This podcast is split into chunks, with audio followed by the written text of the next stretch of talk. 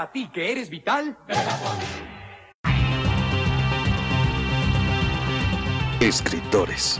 I'm Terry Moore, and you're listening to Comic Case. Artistas. Hi, this is John Romita Jr., and you're listening to the Kamikaze Podcast. Hi, this is Mike Mignola, and you're listening to Kamikaze. Hi, this is Eric Powell, creator of The Goon, and you're listening to Kamikaze. Editoriales. Hi, this is J. Scott Campbell. You're listening to Kamikaze. Hi, this is Terry Dodson, and you're listening to the Kamikaze Podcast. Traductores. Hello, it's Kamikaze from Grant Morrison. This is Gary Frank, and you're listening to the Kamikaze Podcast. Coleccionistas. Hi, this is Frank Cho, and you're listening to Comic Kazi. This is John Bogdanov, and you're listening to the Kamikaze Podcast. Editores. Soy Giuseppe Camuncoli, state escuchando el podcast de Comicase. Fan chiquillos. Todos están en el podcast Comicase.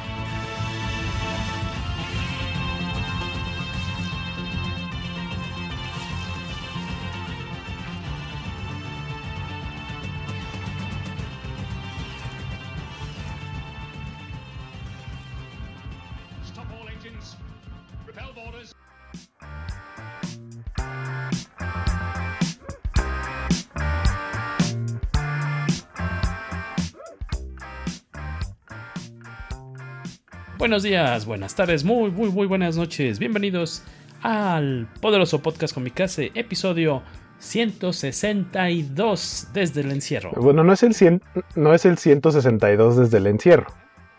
No, pero ya Es desde el encierro desde el y es el número 162. Como desde el 150. Sí, más por o ahí, menos. O por acá está Waco, a mi izquierda o a mi derecha, y seguramente a tu izquierda. En, en la pantalla de YouTube verán a al avatar de Beto Calvo.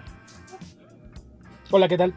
¿Cómo estás, señor? Justamente te íbamos a preguntar, te iba a preguntar que por qué no le ponías mejor una fotito a tu avatar ahí para. Ya, ya, no ya había salido así en otros videos. Alguna vez, uh -huh. pero en el episodio sí. pasado no.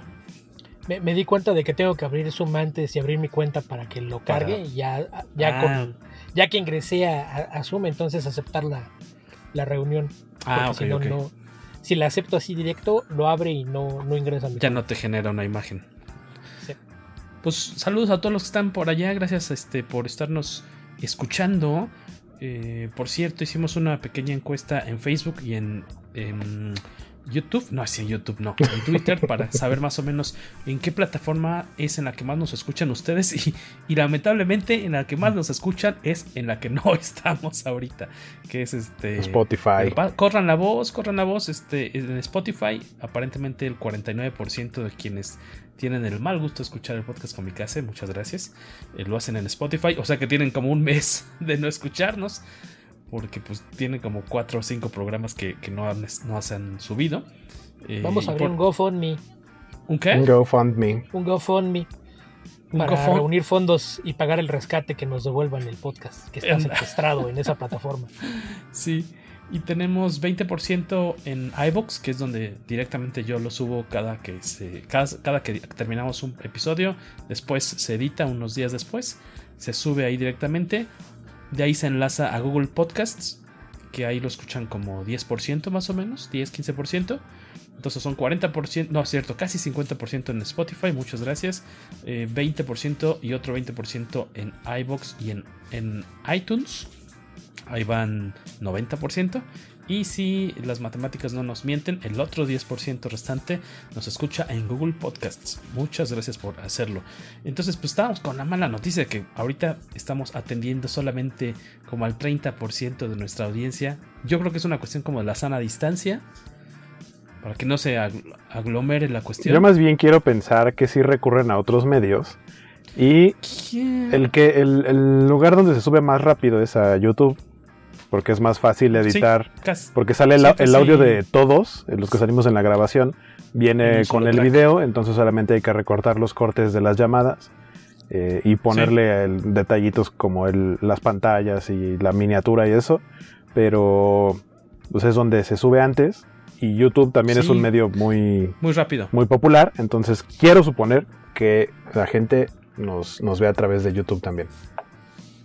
Exactamente, muchas gracias a los que si no nos escuchan en un lado, le hacen ahí el esfuercillo por escucharnos en otro. Esperamos que esta cuestión se, normalice pues a la brevedad posible. Eh, por otro lado, pues vamos a estar aquí cotorreando un poquito como pues de algunas breves noticiosas recientes y no tan recientes que han acontecido mientras hemos estado todos en el, en el encierro, porque ustedes habrán visto que normalmente en, el podcast pues platicamos de un tema en específico, un, artista, un escritor, una miniserie, un crossover y dejamos de lado pues lo, que está pasando en estos días. Entonces hoy eh, quisimos pues más que nada darle un repasito a aquellos temas que no hemos comentado. Eh, ¿Quieres arrancar, Beto, con, con las bajas de... Ahora sí que la segunda parte de las bajas de esta... Eh, durante la pandemia. Afortunadamente ninguna de ellas a causa del virus, ¿no? Joe Sinot, eh, a los 90 años, ¿no?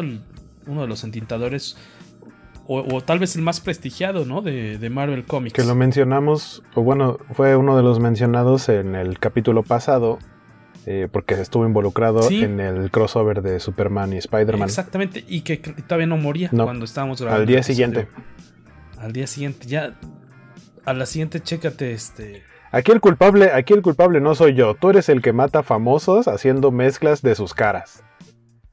Hiciste eso con Christopher Lee y todavía no te perdono. con Christopher Nandis. Eh, Joe Sinot, ¿qué, podemos comentar de, él, Beto? Eh, muy asociado su nombre con el de Jack Kirby, ¿no? Eh, sí, básicamente él era un, artista completo, le hacía lápices y tintas para Tamil y para Atlas, o sea, él ya tenía mucho tiempo trabajando en la industria antes de que siquiera se creara Marvel Comics.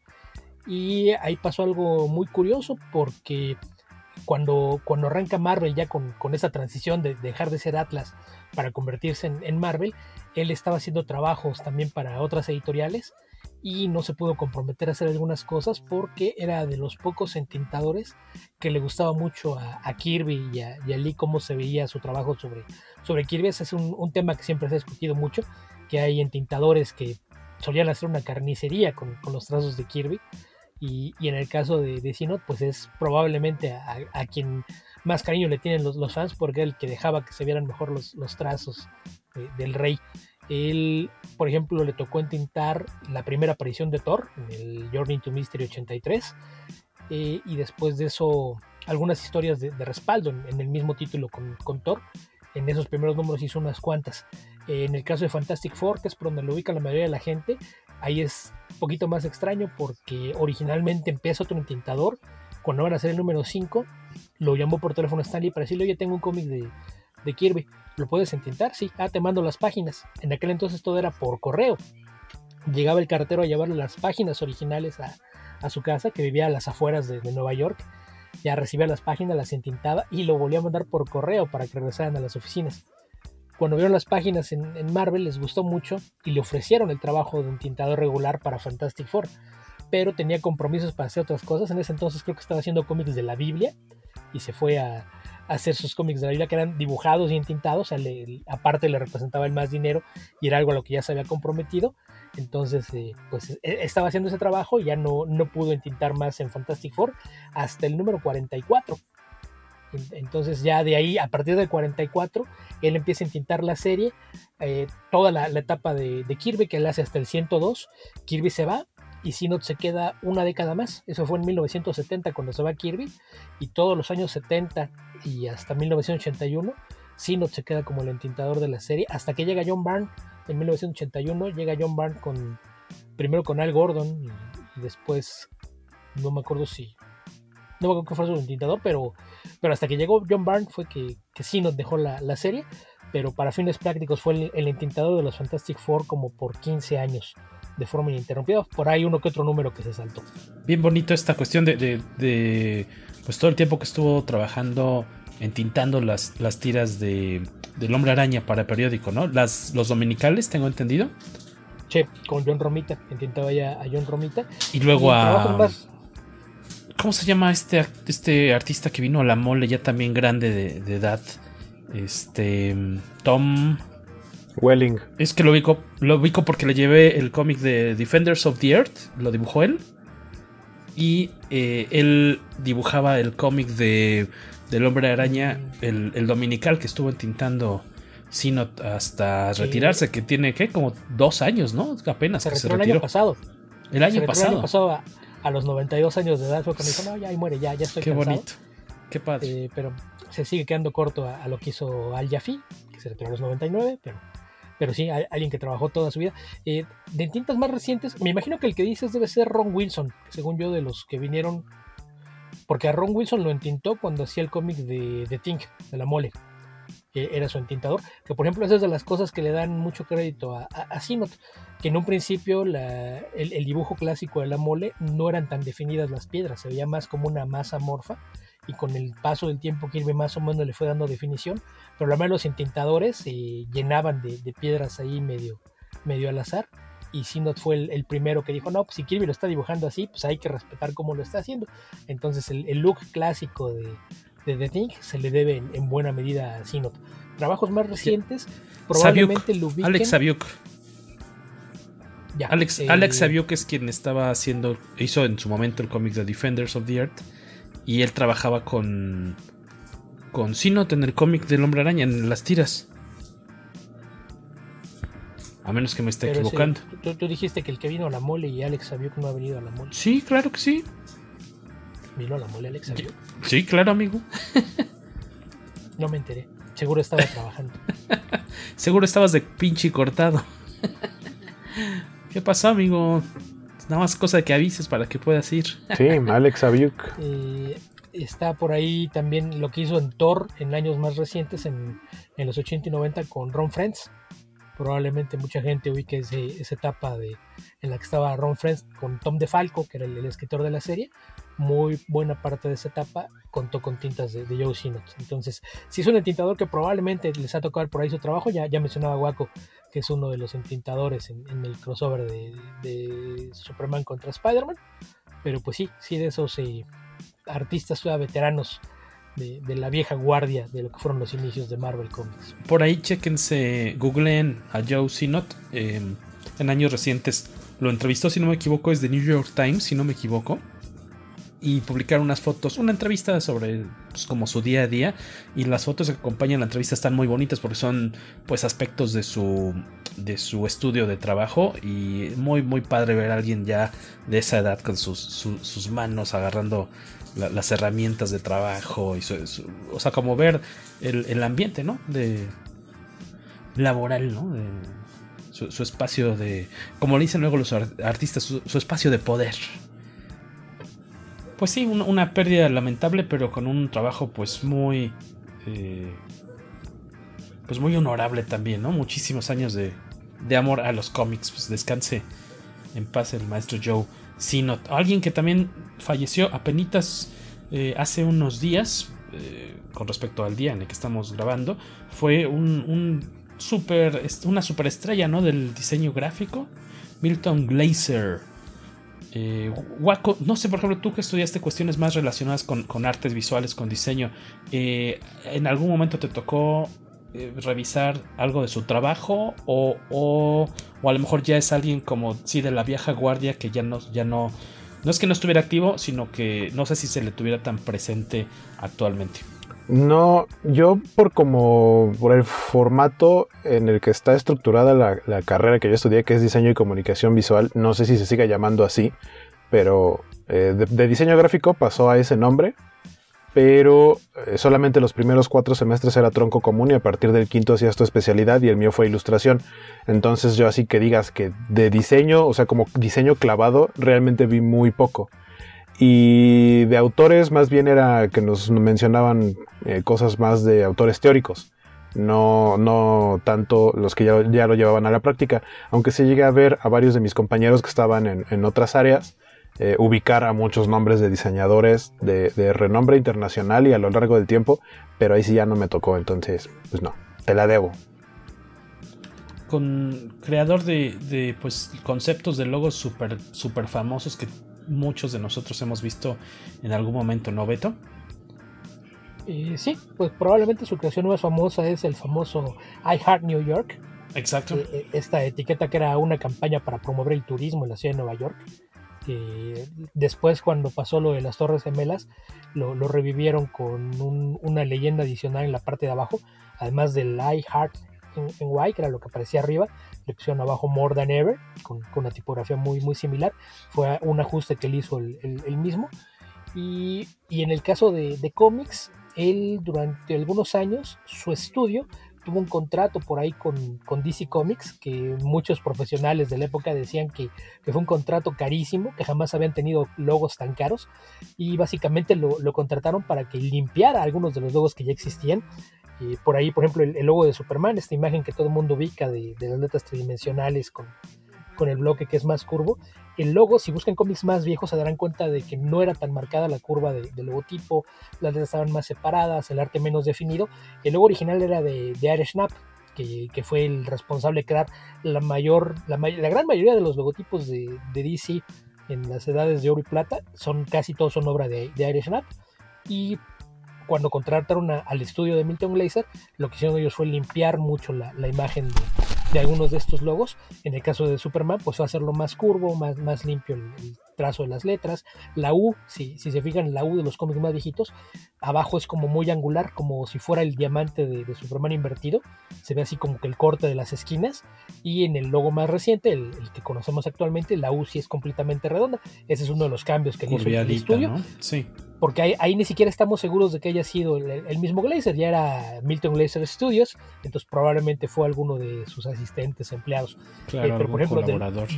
y el famoso logo de DC Comics, ¿no? El de la llamada bala, ¿no?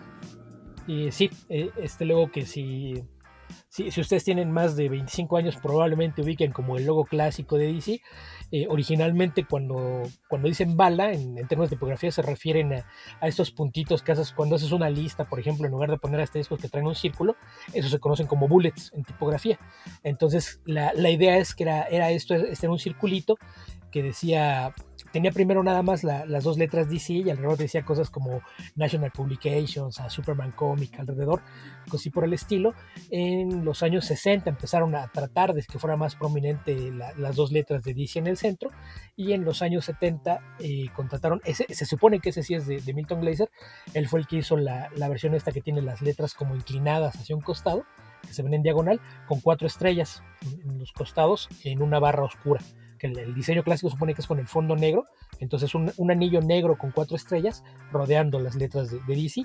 Ese diseño es, de Milton Glaser, es, eh, hasta donde sabemos, ese sí lo hizo él, no alguno de sus empleados. ¿Tenemos idea de qué significan las cuatro estrellas? Mm, Seguramente en, la presentación que le hizo el estudio o el mismo Glazer a, DC Comics deben haber estado justificadas, me imagino. Yo la verdad no. Hasta ahorita me, me salió la duda de qué significarán las cuatro estrellas. Sí, hay. Habrá que checarlo. Hay una versión de las anteriores a esa que muestra solamente dos estrellas, pero. O sea, las estrellas ya eran una parte del diseño anterior. Sí, estoy, viendo la dice la línea de las superestrellas, ¿no? Y tiene dos estrellas rojas a los costados. Que por ahí, si, si le hacen al inglés y le quieren buscar, eh, si buscan el blog de Todd Klein, el legendario rotulista de, DC, que hizo también mucho trabajo de logos, él por ahí puso algo de, eso, puso con muchas ilustraciones explicando la historia, cómo venía de antes, qué fueron los cambios que él hizo y todas las ediciones que hicieron después, porque muchos de los usos que tiene después son adaptaciones que hizo Todd Klein al, logo. O sea, el diseño básico es de, de Milton Glaser, pero muchos de los usos, por ejemplo, cuando estaba en este cómic era eh, DC Presents, que tenía este como listón ondulado eh, para, para, el resto de, las letras, en el Comics Presents, eso lo, lo, agregó Todd Klein. Cuando le, le sean agregados como ponerle un listoncito y cosas por el estilo, eso es, es parte de, de las adiciones que le hizo. Que de la imagen que está atrás de ti es el segundo de la segunda línea, ese es el, el diseño, que, que es, ese negro. Generalmente lo imprimen así o en colores primarios. el azul es mi favorito, el azul. Bueno, de, de los que se ven aquí en pantalla, eh, que todavía, que vamos, no está actualizada esta imagen, se quedó en la del 2012, que era esta como de eh, este logo de DC Comics, que es una como cambio de página, que no duró, parece que no duró mucho, que tenía muchas aplicaciones de distintos colores. Eh, no sé, a ustedes de los logos de DC Comics que conocen, ¿cuál es su favorito? ¿Hay alguno que tenga, que tenga un lugar especial en su negro corazón? El mío, el de la bala. Y probablemente eh, con, con, fondito azul, tal vez. ¿El tuyo, Guaco? Sí, a mí también ese es el que. Porque es, es, con el que más ubico a DC Comics desde que los empecé a leer. hasta la fecha. Y el que me gustaba mucho, que se veía muy dinámico, es el que le sigue, que es el de 2005. Este, aunque hay gente que dice que parece más como de logo de pasta de dientes. O, de chaca chaca, ¿no? Como de detergente. Ajá, o, de o como de equipo. No es justo donde estás. Ahí está. Este, o como de equipo de, de básquetbol o de la NHL. Ándale, sí, sí Algo así. Ese, eso, me gusta porque creo que está como bastante dinámico. Pero sí, el, este que estábamos hablando, el Bullet, es también el que, el que más me gusta, pero creo que por, por nostalgia. Claro, es que a fin de cuentas es el que más tiempo estuvo utilizándose. Todos los demás duraron, por lo que veo ahí, dos años, cinco años. Es que realmente los otros eran como variaciones. O sea, cuando tenía Superman, que decía Superman Publication y eso, hasta el del 72, que ya es totalmente limpio y no dice nada más que DC, ahí como que ya empezó a, tomar forma. Pero para mí, el, clásico del Bullet es el, que más. Eh, es que estuvo 29 años. Sí, claro. No, 29 años utilizándose. Es el primero que sí ya se le ve un trabajo de, diseño corporativo, Porque e, esos tres, ese y los dos que le siguen, porque el más nuevo que es el actual es una versión floja y mal hecha del del 72. Claro, sí. Y, es un desperdicio de cómo lo han usado porque dijeron que iba a tener un charol de aplicaciones y lo iban a personalizar y no han hecho absolutamente nada con él. Entonces sí creo que aquellos tres del Bullet al, de la estampita que pelas, son probablemente los que tenían un mejor trabajo de diseño. Y pues sí, el, tiempo, para, casi cualquier lector de cómics contemporáneo, le tocó conocer a DC con, el Bullet, la, famosa bala, entonces de una u otra forma es lo, que siempre vas a ubicar con la editorial. A mí el otro, el de la estrellita, me agrada, pero no, nunca, nunca logré lograr esa identificación con el cómic. Porque aparte de ponerle una sola estrella ya termina hasta como marca de zapatos. como marca de zapatos el, DC y una sola estrella. Aparte ese diseño aerodinámico, es algo que piensas luego luego en, un equipo, si no de fútbol americano, de fútbol arena o algo por el estilo. Ajá, digo que se me imagina como, de hockey, de la NHL también. Sí, sí, algo así. Iba a mostrarles otro... El, ah, bueno, no. el, Bullet aparte es el que venía en las Pepsi Cards, que si no leíste cómics en los 90, seguro te enteraste de que existieron las Pepsi Cards hay mucha gente que conoce a los personajes de DC por esas colecciones y ese era el logo que tenían, entonces... Sí. Sí, y, básicamente cuando se vino el, boom del cómic a, mediados de los años 90, era el logo que seguía vigente. ¿Por qué, el de Brainchild Studios dice 1976? Está pésimo. ¿Cuáles son tus fuentes, Jorge? si está en internet es porque es verdad quién sabe por qué dice 76, pero yo ahí poniéndoles un ejemplo para ilustrar y resulta que el dato está mal. Este, y ahora todas las flechas parece que apuntan hacia mí. Sí, este fue el culpable, él fue el que puso la imagen sin fuentes. Lo están viendo ahí. Al ahí se va.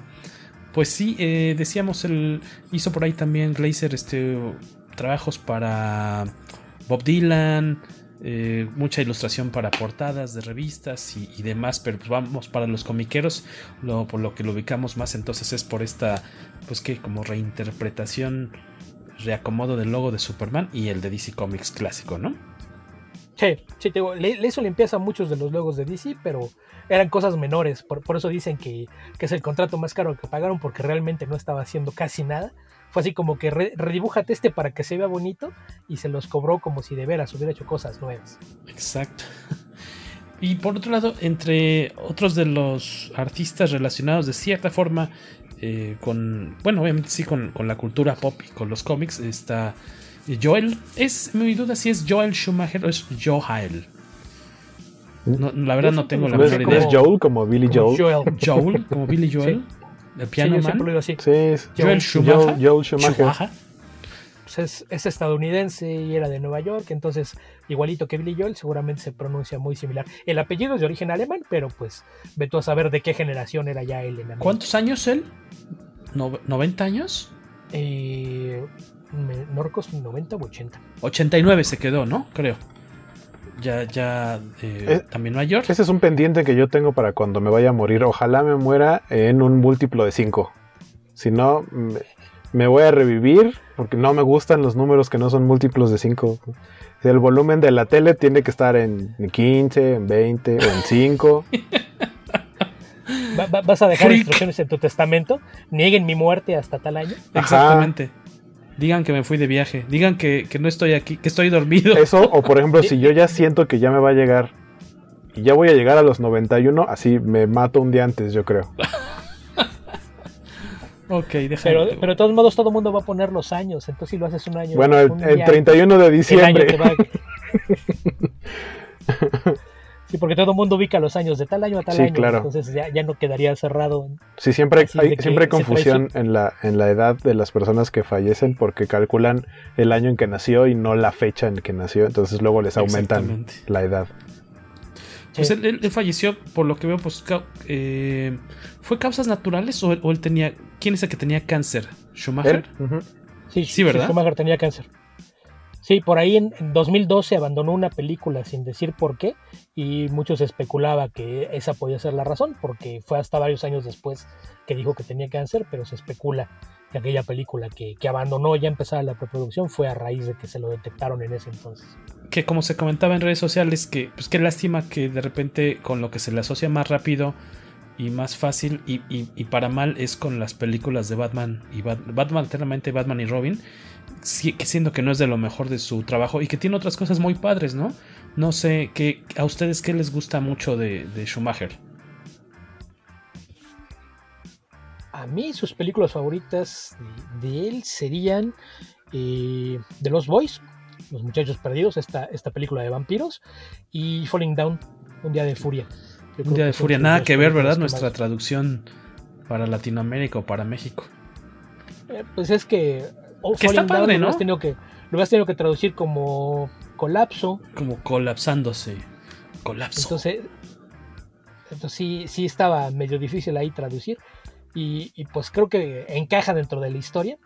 Creo que fue una de esas que hicieron hacia el estilo de un final inesperado, pero en este caso sí funciona porque no, no hacen una tontería como quemarte la trama, Andale. pero termina por ser descriptivo. Claro, quería ver si había algún título. ¿Cuál fue la traducción del título para España? Porque seguramente es una joya, pero no, no lo encuentro. Yo he visto pocas de sus películas. Realmente creo que las que sí sé que vi son las de Batman Eternamente. ¿Flatliners no la viste? ¿Cómo se llama? ¿Línea Mortal no la viste? No. ¿Un clásico de Canal 5? ¿No? Ah, es que tiene Julia Roberts. Ya, ya, ya, ya. Ya entendí por qué no la has visto.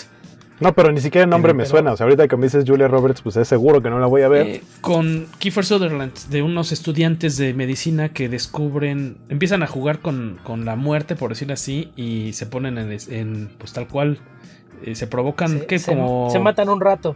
Se, se matan como paros cardíacos, ¿no? Se, se matan, sí, se para... quedan así en flat para experimentar el más allá, entonces van y pues ven cosas bien locas y regresan a la vida, porque pero la cosa es que poco a poco se empiezan a traer cosas del más allá. Que los empiezan a perseguir. Esa salía mucho en el 5. Es... Y a lo mejor te tocó parte de, de, su etapa más oscura, así cuando hizo películas de a montón. Después de lo de Batman, creo que él mismo se deprimió. Estaba haciendo cosas muy raras. Fue cuando hizo 8 milímetros, por ejemplo. Esa recuerdo haber visto tan... cachitos, pero no, tampoco. De cine snuff, creo, ¿no? Sí. Creo que no es tan mala, pero creo que fue un error poner a Nicolas Cage. Yo creo que Phoenix. pudo haber funcionado mejor.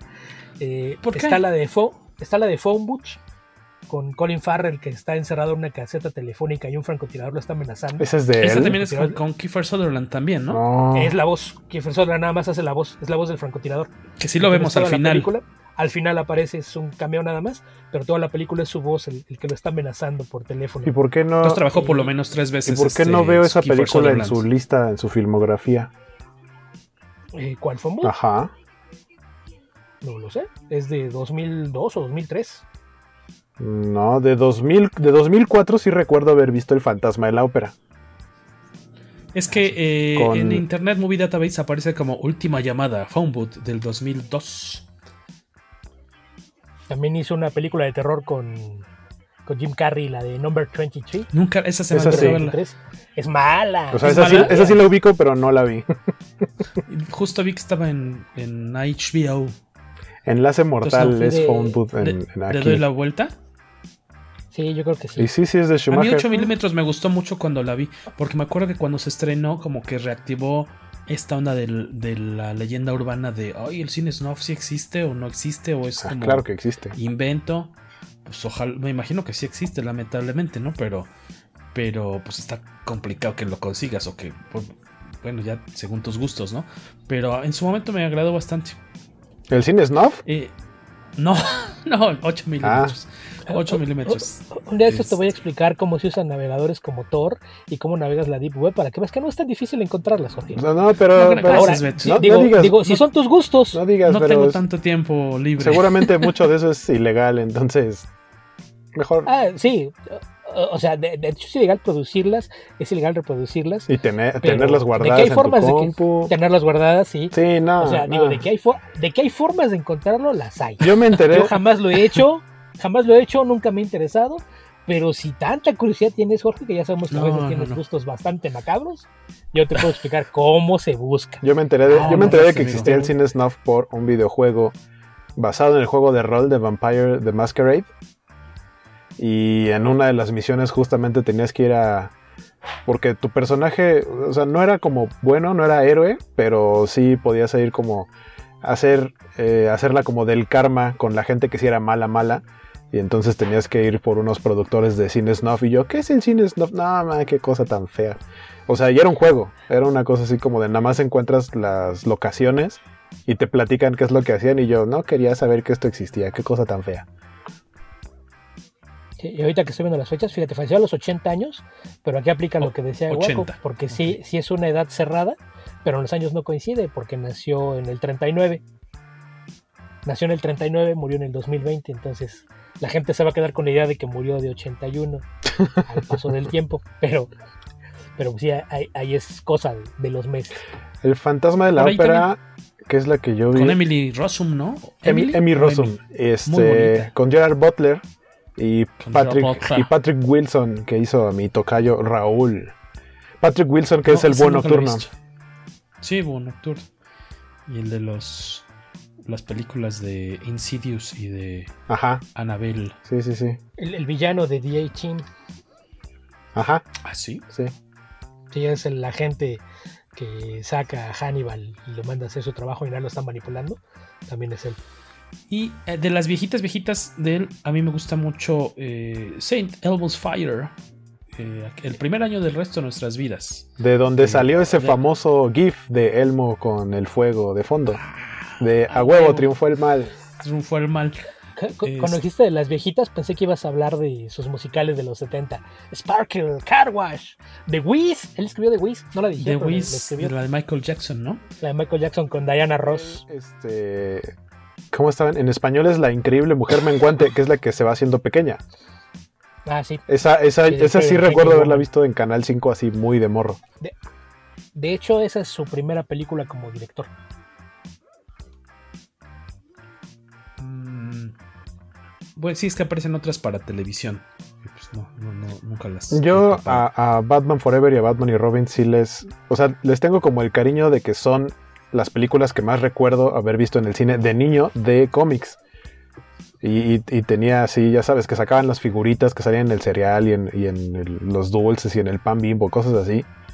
Sí tengo por ahí unas colecciones de esas. Y posteriormente, o sea, entender que son malas las películas, pero esta idea que él tenía de tratar como de inspirarse en el tono de la serie de Adam West, cuando las veo con ese punto de vista, la verdad me divierten bastante a pesar de lo malas que son. Yo, yo, so- yo solo le agradezco haber puesto a Alicia Silverstone como, Como Batichica. chica. Yo, A- a- aunque, aunque no haya hecho la secuencia del uniforme como hizo las de Batman y Robin.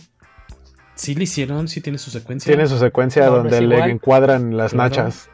Exactamente, ¿crees que se me olvidar? Lo único que hizo diferente Pero- es que Batman y Robin sí tienen pezones y Batichica no. Creo, o sea, Pero es mucho más corta la secuencia. Ah, sí, y, claro. y es así como. sí, no, Les dedicamos 25 segundos a, a cada uno de ellos y a ella 5 segundos. Ah, A, que sí, no a Batman y Robin le hicieron una secuencia como de Sailor Moon, así, o de Caballeros del Zodiaco, de cada una de las partes del cuerpo. Y, y Batichica es como de, ah, no, nachas, capa y antifaz. Y San se acabó. Sí, es- esa es la, la cosa que no, no- es a lo que me refería con no, no hubo equidad de género en ese caso. Entonces, Pues sí, eh, es no. algo que podrías. Si solamente estás agradeciendo la presencia de Alicia Silverstone, tu agradecimiento tiene que ir con un asterisco, Jorge, porque no es no, no lo hizo de la forma que debía hacerlo. Que ahí yo creo que habría que recordar que él hace algunos años se disculpó por esas películas. Sí, sí recuerdo eso. Exacto. Él, él dijo, yo llegué con la instrucción de a, a, Batman Returns no le fue tan bien y básicamente lo que nos interesa, que fue el gran éxito del 89, fue la cantidad de parafernalia que, que vendimos. Entonces queremos que hagas algo que nos deje vender parafernalia. Entre más juguetes hagan de ahí, mejor. Y eso fue lo que hizo. Entonces, ah, quieren juguetes, quieren juguetes. Ahí les va una explosión de colores y atásquense de juguetes. Y eso fue lo que hizo y, y, fueron un trancazo económico las dos, porque vendieron un chorral de juguetes y, y, merchandise relacionado. De las cosas que le critican, él toda su carrera fue abiertamente homosexual. Hay que recordar que él empezó en Hollywood como diseñador de vestuario. Por muy cliché que sea, eh, eh, es, es, obvio. Muchos eh, estudiosos de, de, cine dicen es que lo ves y no hay forma de que digas es que es homosexual. En cuanto ves su trabajo, te das cuenta. Y parte de, de lo que se ha discutido es justamente que si ves con atención las películas, el tratamiento que da, sobre todo en Batman y Robin, de la relación entre Batman y Robin, tiene un poquito de los tintes homoeróticos que se suponía que la gente derivaba de la serie de los 60. Él sí lo hizo más obvio, y de hecho en alguna ocasión George Clooney dijo que tal y como lo estaban dirigiendo, él estaba interpretando a Batman con la idea de que era gay. Pero no mames, más dijo, lo dijo el actor y sabiendo lo que era el director, a lo mejor así es como estaba escrito y a lo mejor así es como estaba dirigido. A ti te puede ofender, pero pues todo el mundo sabe que Batman es un womanizer y sabemos que los womanizers suelen ser de closet. Así es de que yo no lo veo tan descabellado. El hecho de que no se tome en serio ni una sola relación sentimental es algo que puedes encontrar en muchos casos de famosos. Empecemos por Rock Hudson y Elton John, por ejemplo, como ejemplos. Y a mí no me parece descabellada la idea de interpretar así a Batman. Viendo cómo está la película, tampoco. Entonces, dentro de eso, me parece que funciona. Y una cosa curiosa es que él decía que él sí era fan de los cómics. Y que cuando él fue originalmente Batman, su intención era rebotear la saga y él quería hacer año 1. Dijo, no, no, no, no, no empieces con tarugadas. Queremos que hagas una película que siga con esto y venda juguetes. Con monitos. Que por y cierto, eso fue lo que él hizo. Hay que mencionarlo, la, la cuestión de. Ahora que estuvo en. Aquí en Reforma la exposición de Geiger. Cómo estaban los, los bocetos, ¿no? Del, del Batimóvil. Eh, cómo le estuvo ayudando un poco para. Pues proponer ideas para el Batimóvil. Que no se quedó como él quería, que era una especie como de. Pareció una araña. Pues, cosa, uy, como una X, ¿no? Como muy orgánica, uh -huh. rara. Y de cierta forma tiene un poquito de look. De algunas cosas de la película tienen ahí un toquecito de, de este eh, artista suizo. Eh, pero como dice Beto, pues sí, esta, esta, sobre todo la tercera, yo creo, ¿no? La Batman Eternamente, cómo se, se produjeron una cantidad impresionante de, de memorabilia, ¿no? De mercado iba a decir mercadotecnia, pues, todo, todo, todo, tipo de chucherías. ¿no? Y también, y también dirigió los videos musicales de Kiss from a Rose, de, Seal. Sí. Y el de, ¿Viste, no? y el de los Smashing Pumpkins.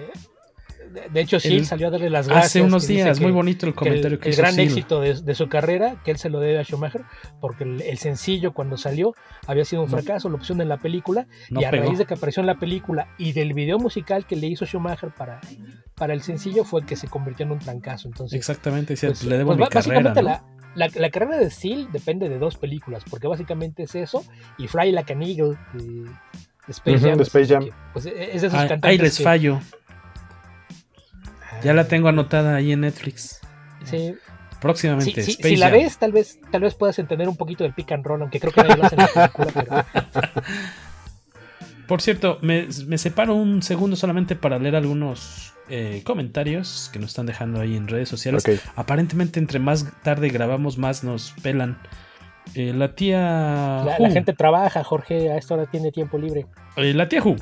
Justo me estaba preguntando a mí misma, ¿y estos qué se creen cuándo grabarán? Les mando saludos y agradezco los momentos de diversión que me da el poderoso podcast con mi casa. Larga vida a este proyecto que me gusta tanto. Abur, y dice Guaco, ya le diremos a Jorge que cambie el Abur por el Albur. ¿Cómo no se va a divertir? Si, no, no quiero pensar en qué estado termina. De, hecho, ella sí decidió hacer el drinking game con lo que haces, Jorge. Entonces, probablemente ya no sepa ni de qué se trata el podcast, pero de que acaba contenta, acaba contenta. Y en una de esas, luego... en una de esas nos escucha en varias plataformas para tratar de entenderla de entender el, el, programa y de entender de lo que hablamos, porque seguro la primera vez si hace el drinking game, como dice Beto, o sea, no llega ni a los 40 minutos. En especial, en especial el episodio anterior. No, man. Quien quiera que le haya entrado al Drinking Game no llegó a la mitad del programa. este, Iván Skywalker, larga vida y prosperidad para los que hacen posible el poderoso podcast Comicase. Nos manda saludos Héctor McCoy, saludos al trío de tres. Eh, eso ya en Twitter, en Facebook, César Santana, saludos a Mr. Tobalo and his amazing friends. Que cuando hacemos otro crossover podcastero, que esos son sus episodios favoritos de César Santana. Alberto Palomo, saludos desde Monterrey a todos. Sigan así, el podcast está muy chingón. Ah, pues qué buena onda, muchas gracias. Miguel Cueto, de nuestros amigos de Mundo Geek, que él colabora con el sitio de Comicase, nos manda saludos. Saludos. De su bandera. Es un proyecto también que bastante jalador. Jerry Ochoa, saludos al equipo Comicase. Por favor, un saludo para su esposa Claudia y para Jerry Ochoa. Saludos. Por favor, muchachos, saludos. A Claudia y a Jerry. A Beto no le importa.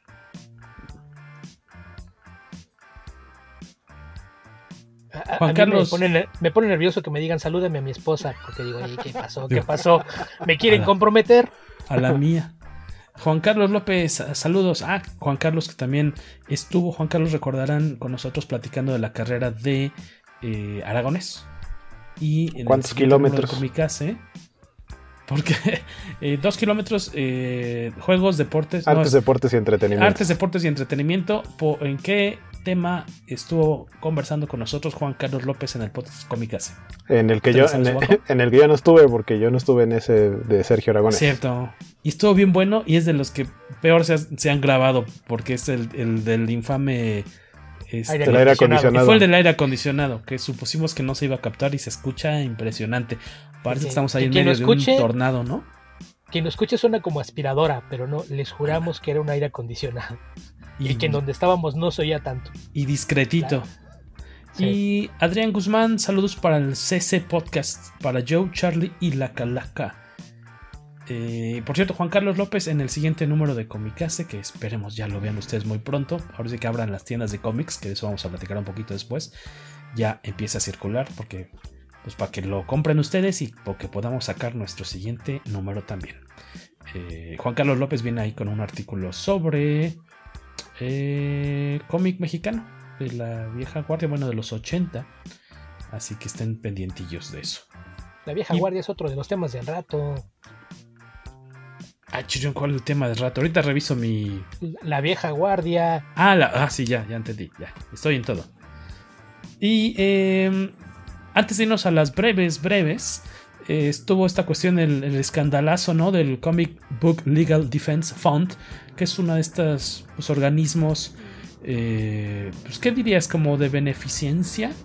Ah, hay dos grandes, ¿no? En Estados Unidos. De ayuda. De apoyo, que está el Comic Book Legal Defense Fund y el otro, el de Hero, Initiative, Que tratan de, pues, reunir fondos, sobre todo para son distintos, ¿eh? sí, sí, sí. Yo no, los, yo en la misma bolsa. Tienen misiones distintas.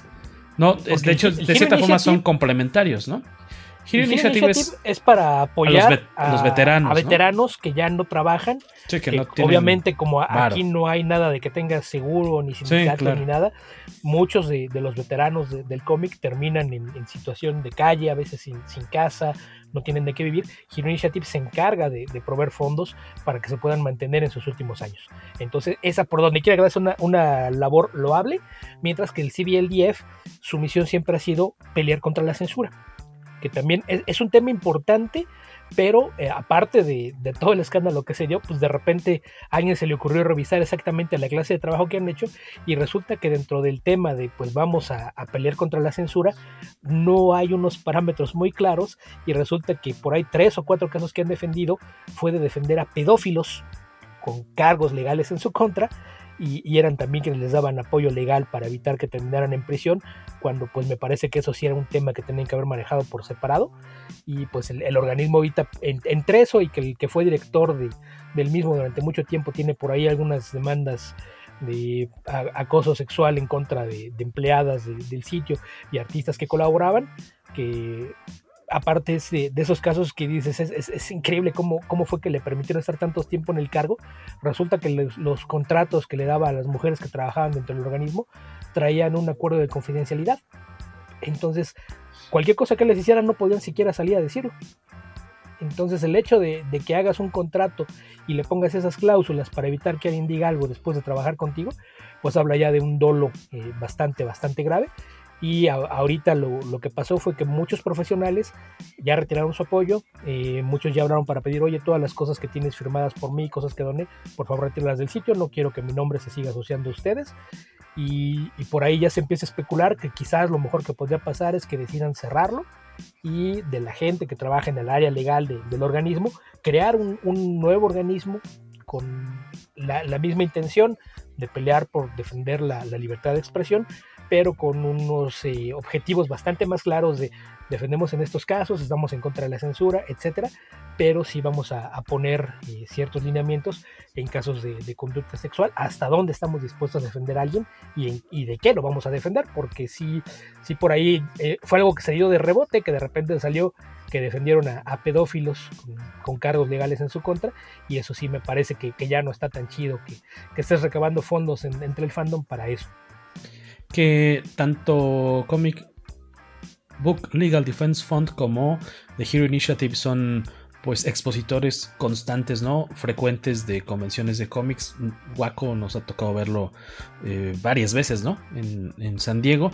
The Hero Initiative normalmente lo que hace en sus convenciones, en las convenciones es, y, para tiendas de cómics publica, bueno, saca, eh, les manda a una cantidad X de artistas blank covers, estos cómics con portada blanca.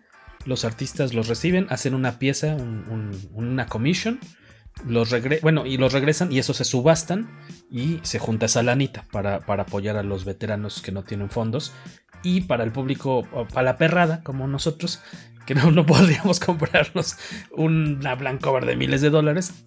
Lo que hacen muy inteligentemente es publican un, un tomo compilatorio en pasta dura, normalmente, pasta suave, con todas las blank covers y son trabajos muy bonitos. ¿eh?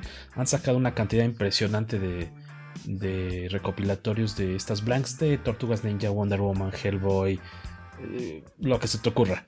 Eh, Walking Dead, ¿no? Que está. Este, Waco me acompañó a, conseguir, ¿no? ¿Te acuerdas? La firma de del co-creador de Walking Dead. Al que apuñalaron por la espalda. De Tony Moore. Al que apuñalaron por la espalda de Tony, Moore. Tú me acompañaste. Sí, cuando yo. A mí me firmó un tomo de Deadpool. Muy buena onda. Exactamente. Y ellos son como que la forma en la que captan recursos en convenciones. Y eh, a mí siempre me ha gustado mucho el, stand también de Comic Book Legal Defense Funds porque ellos, aparte que tienen cómics, TPBs y demás ediciones bonitas, autografiadas por artistas muy importantes, también para, para recaudar fondos, lo que hacen ellos es normalmente sacar muchas chunchitas, botones, stickers, este, parches para ropa con cuestiones como en contra de la, de la censura en los cómics, cuestiones relacionadas con, con Will Gaines, eh, con... Eh, bueno, vamos con el... ¿Cómo se llama? Con el... El logo del Comic eh, Code. ¿No? Comics Code. todo tipo, todo tipo de, chacharitas muy simpáticas. como para gente clavada. Y sus cómics, sus cómics, ¿no? ediciones especiales y demás. Yo por ahí tengo varias antologías que compré de, ellos. Muchas de ellas llevan el título, por ejemplo, de Mort Font Comics, que era jugando un poquito con, las palabras de fonts, fondos, que es la, cosa que van a, recaudar, y aquel viejo cómic de los años 30 que era More Fun. Generalmente eran colaboraciones que no cobraban los, los artistas, llenas de, escritores y, artistas famosos. Eh, ediciones especiales, había por ahí material sobre todo de los británicos, eh, Alan Moore, Dave Gibbons, eh, Alan Davis, Neil Gaiman, habían republicado material que habían publicado de forma independiente en Inglaterra, salieron ediciones especiales para América que vendía el CDLDF, pero digo, yo tengo varios, entonces a mí sí me ofende mucho de, lo que hizo esta, esta organización en los últimos años. Cada año, ¿no? En Free Comic Book Day normalmente tiene su, tenía o tiene su, no sé si este año vaya a salir de hecho, si lo vayan a lanzar su cómic gratuito, ¿no? quién sabe.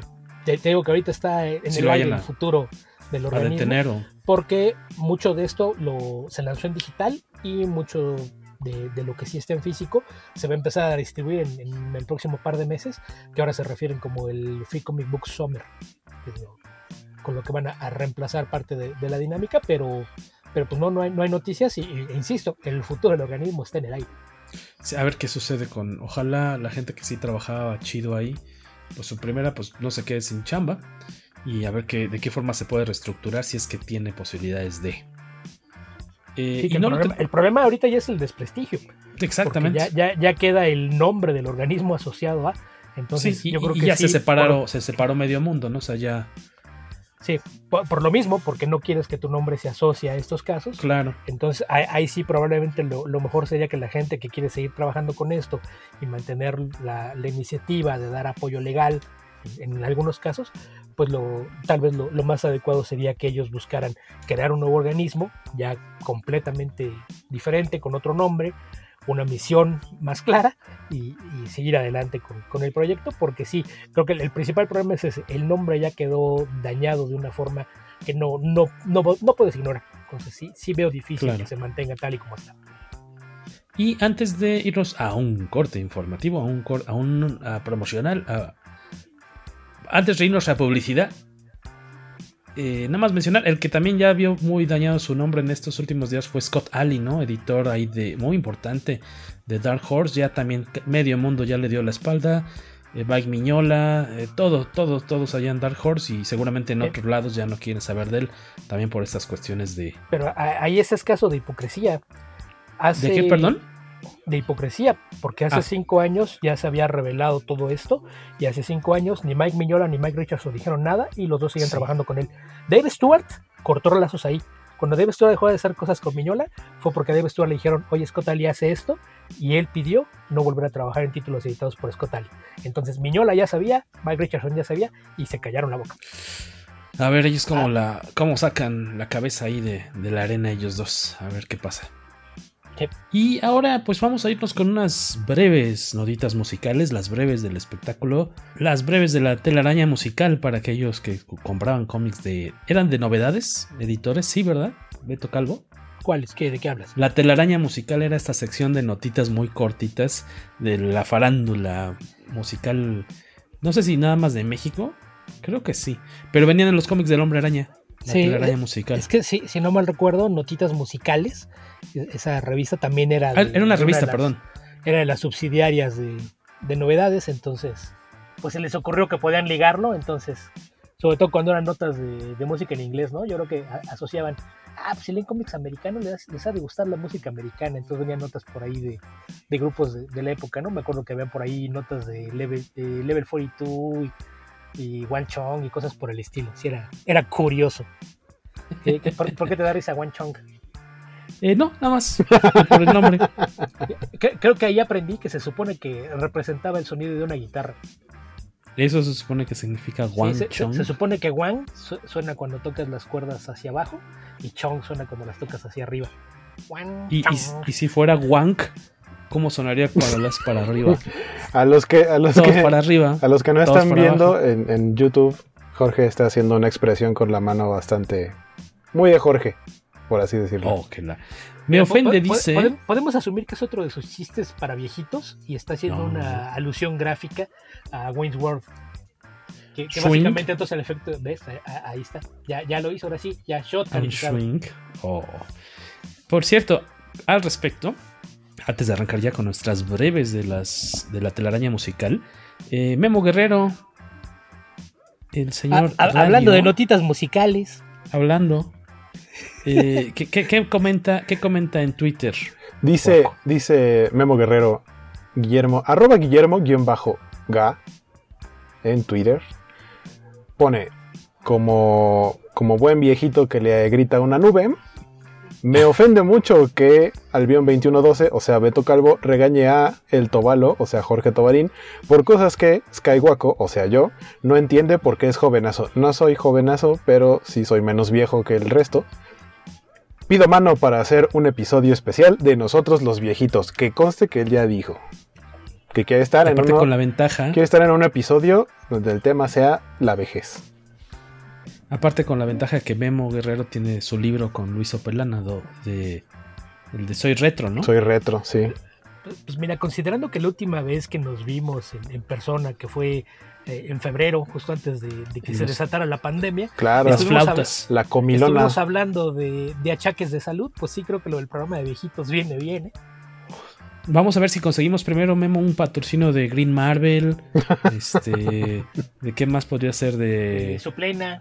De Centrum, de los pañales para adulto, ¿cómo se llaman? De Pens. Todo lo que nos puedan apoyar siempre será bien recibido aquí en el poderoso y achacoso, en el achacoso podcast cómicas. Que hace rato estaba viendo que justo hoy que estamos grabando episodio se cumplen. ¿Cuánto? ¿20 años de la película de los Power Rangers.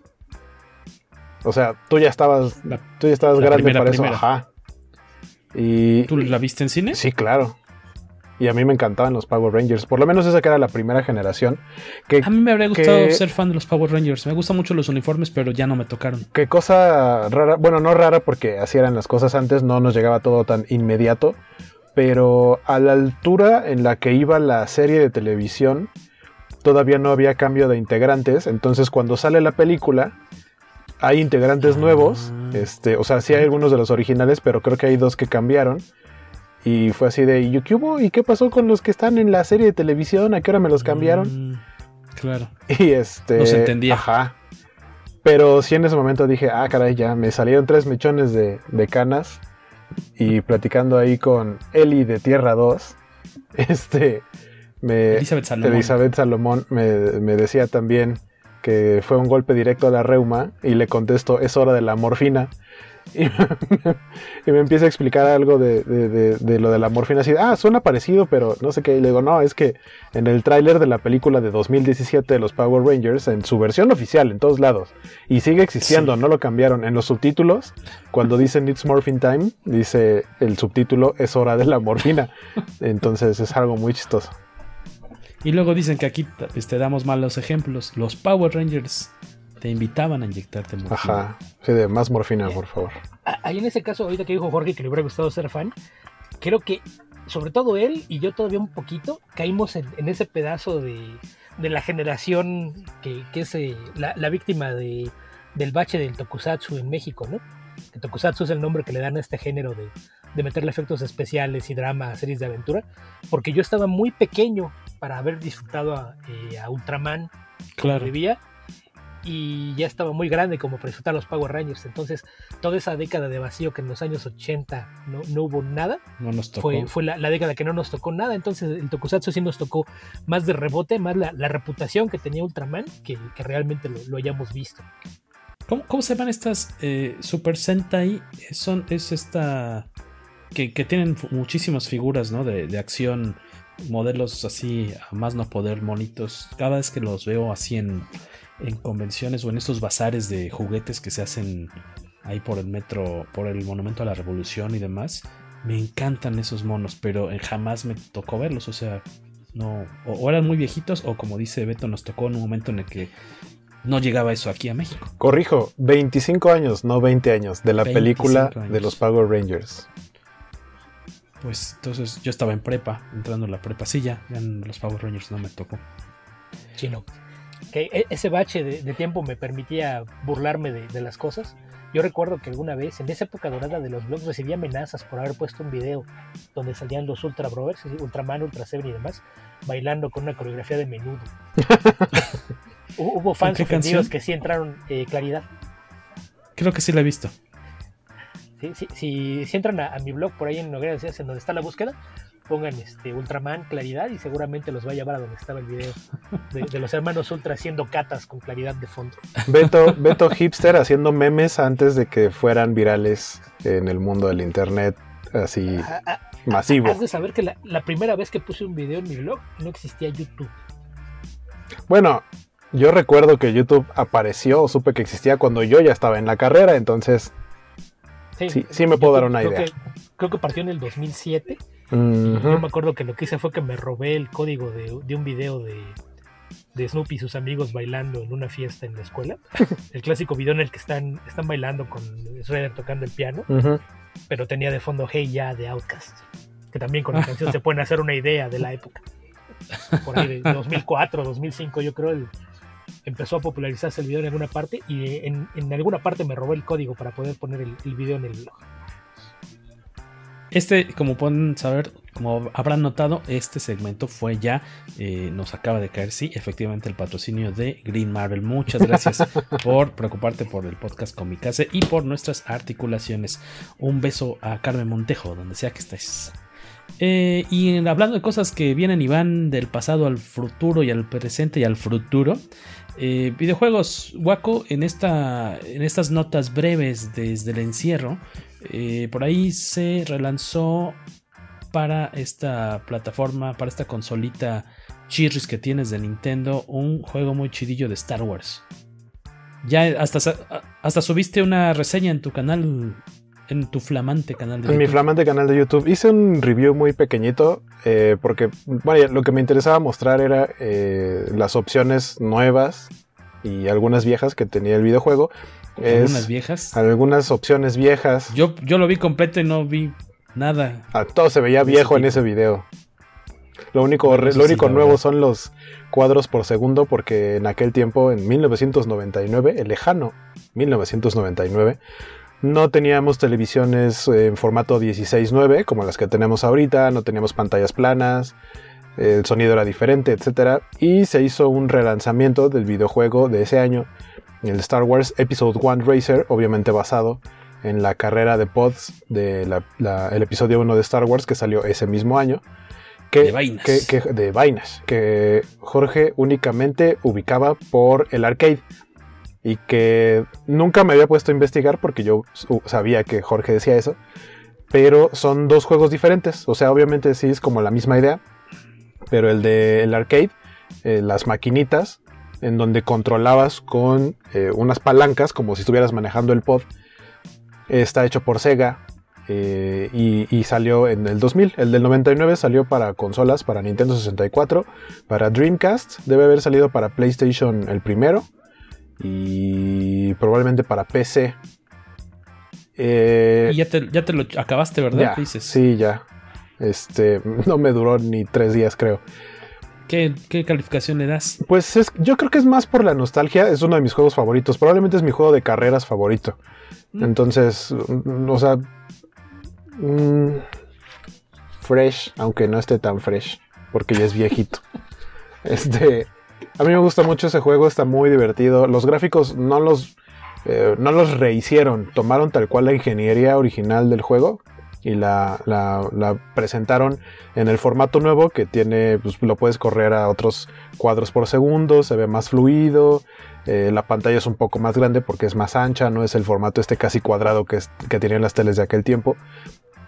Pero fuera de eso es una experiencia muy similar. Eh, y la verdad, o sea, como es un juego viejo y no requiere de mucho espacio, ni requirió de mucha ingeniería para traerlo, Ah, pues salió para Nintendo Switch y para PlayStation 4. Y pues es un juego de descarga digital, entonces cuesta algo así como 300 pesos. Sí, o sea, para lo que cuesta un juego nuevo es muy económico, pero también la consideración de que en sí es un juego viejo, relanzado para las consolas actuales. Y por ahí existe una secuela que salió para PlayStation 2, esa ya no salió para otras consolas, que se llama Racer Revenge. Y en esa historia, esa historia es como a la altura de la película de Attack of the Clones. Y ahí se supone que es este Anakin de grande, regresando a competir en su mismo pod. Ese también estaba muy padre porque traía como actualizaciones de las pistas y de los corredores, pero lo jugué muy poco porque yo no tenía PlayStation, entonces lo jugaba en casa de un amigo.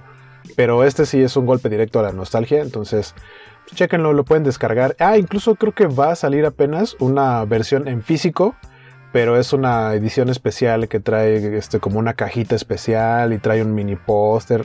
Trae dos, tres cosas ahí chidas que son más como de coleccionismo. Si lo que te interesa es el juego, pues mejor cómpralo en digital, lo descargas y ya.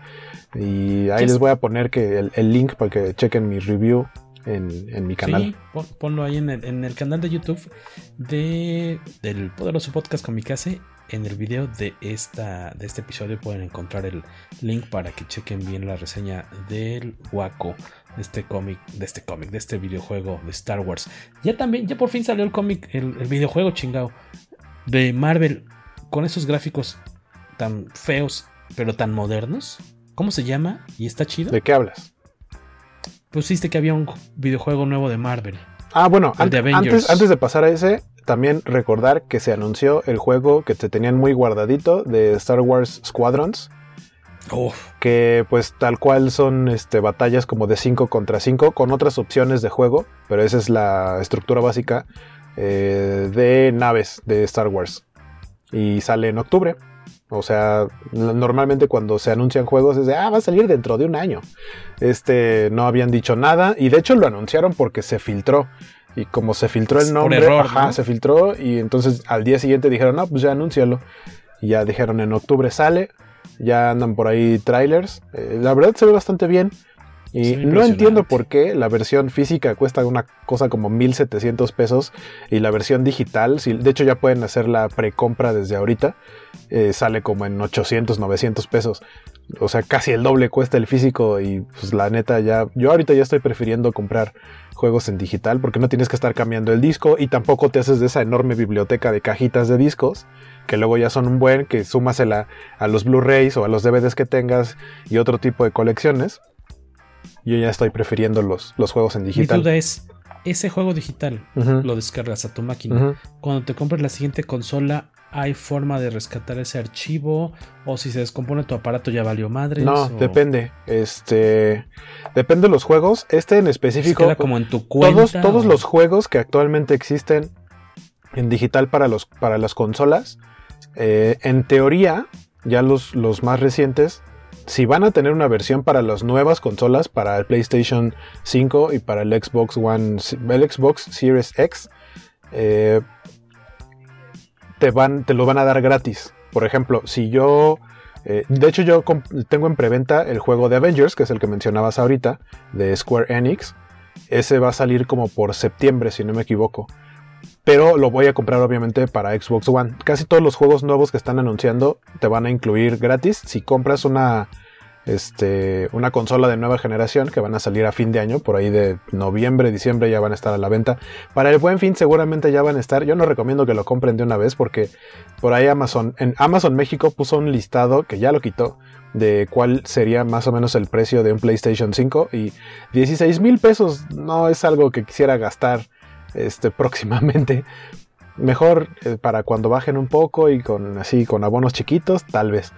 Además de que creo que las consolas actuales tienen todavía bastante tiempo de vida. O sea, no, no creo que realmente se vaya a aprovechar eh, las, las, nuevas consolas si no tienes un equipo completo. Por ejemplo, una televisión 4K de cajón. Y si no tienes una tele 4K, no vas a ver realmente mucha diferencia entre las consolas nuevas y las actuales. No entendí lo de que te lo van a dar de regalo. Sí, si, tú, si yo compro mi juego para Xbox One, y después me compro un Xbox Series X, en mi cuenta queda registrado el juego que yo compré y en automático me dejan descargar la versión para la nueva consola. Ah, y por ejemplo, los juegos digitales sí quedan eh, registrados en tu cuenta. Entonces, por ejemplo, a mí hace poquito algo pasó que se descompuso mi disco duro externo de mi Xbox. Entonces, por supuesto que lo tuve que formatear y ahí se fue todo mi, todos mis juegos, todos los archivos guardados. Pero como tengo el, Gold, el Gold lo que te permite es jugar en línea.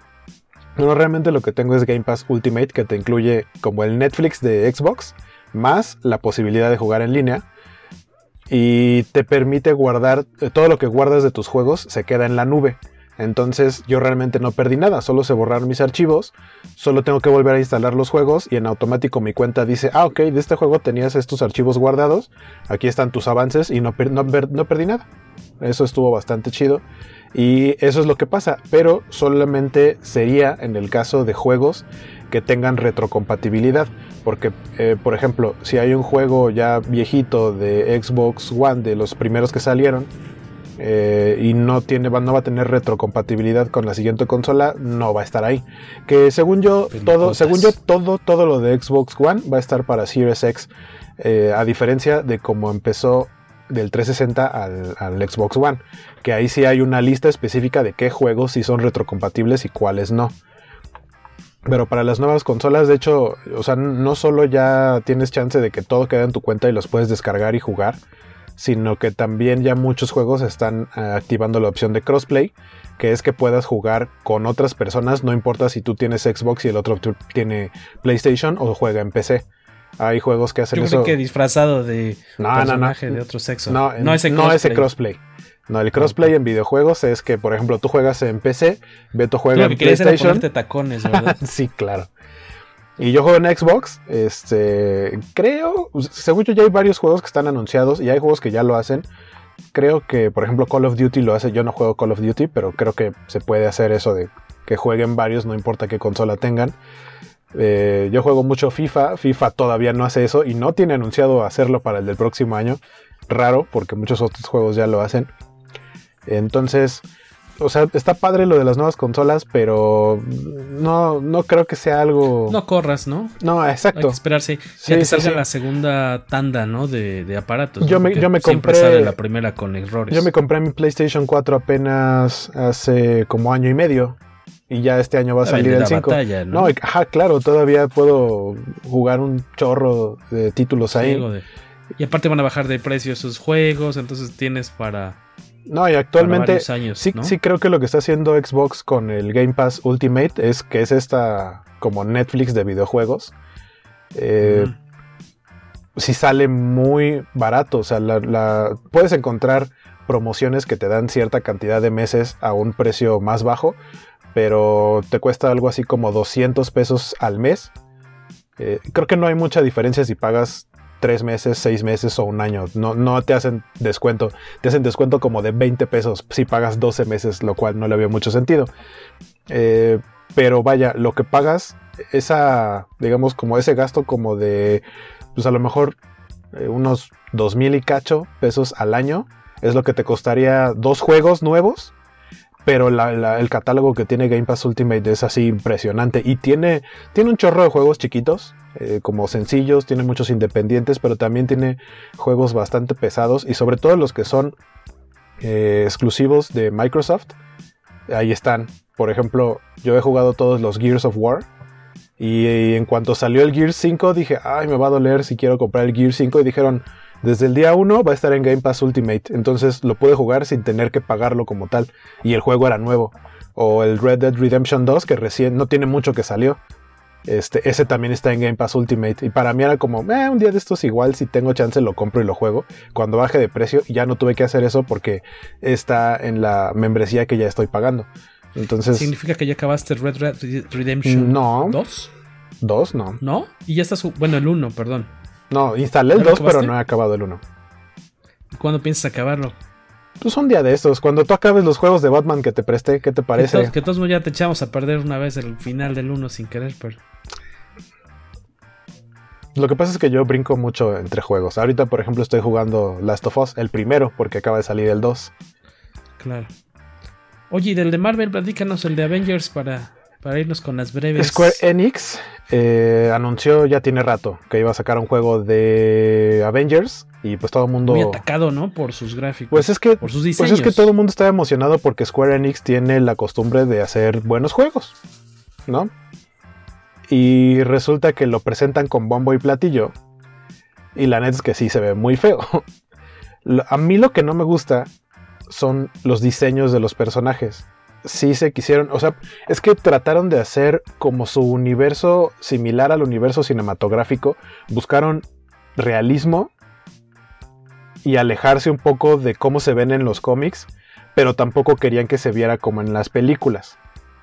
Entonces eh, trataron como de explorar eso y la neta es que creo que los diseños que han manejado para todos los personajes son horribles. El Capitán América, por ejemplo, a mí, vamos, a mí me parece que el Capitán América parece un granadero. O sea, el uniforme que le hicieron es muy feo. Eh, creo que el diseño del escudo del Capitán América es algo que, nunca debes tocar. Por ahí en, algunas ocasiones he leído que hay gente que dice, hay, hay diseños que son icónicos en el cómic, ya sea de símbolos o de trajes. Eh, un tiempo seguí una página que se llamaba Project Rooftop, que lo que hacían era convocar a que la gente hiciera un rediseño del traje de algún personaje de cómics. Y entre sus reglas era un así de el único que nunca vamos a poner aquí es Superman. A Superman no le tienes que cambiar el traje nunca, porque es su traje y es icónico y si tratas de hacerle algo diferente se va a ver raro. Y como profetas, cuando salió sin sus chones rojos, se veía raro. Tan es así que se los regresaron. La etapa del Superman eléctrico, que a mí me, me gusta mucho, pero no es Superman Superman. O sea, es como algo diferente y no duró mucho tampoco. Entonces creo que este es un caso similar. El escudo del Capitán América le hicieron como la estrella más grande y como salida de, lo, de, los círculos rojos y blancos. No, no, no, no, no. Pero ¿qué es, lo que, qué es lo nuevo que se sabe de ese juego? Porque ya habían salido había los diseños de Había salido el tráiler, pero no, no Un existía un gameplay. Y también la onda es que, obviamente, no solo este, sino muchos otros juegos se retrasaron por, por la pandemia.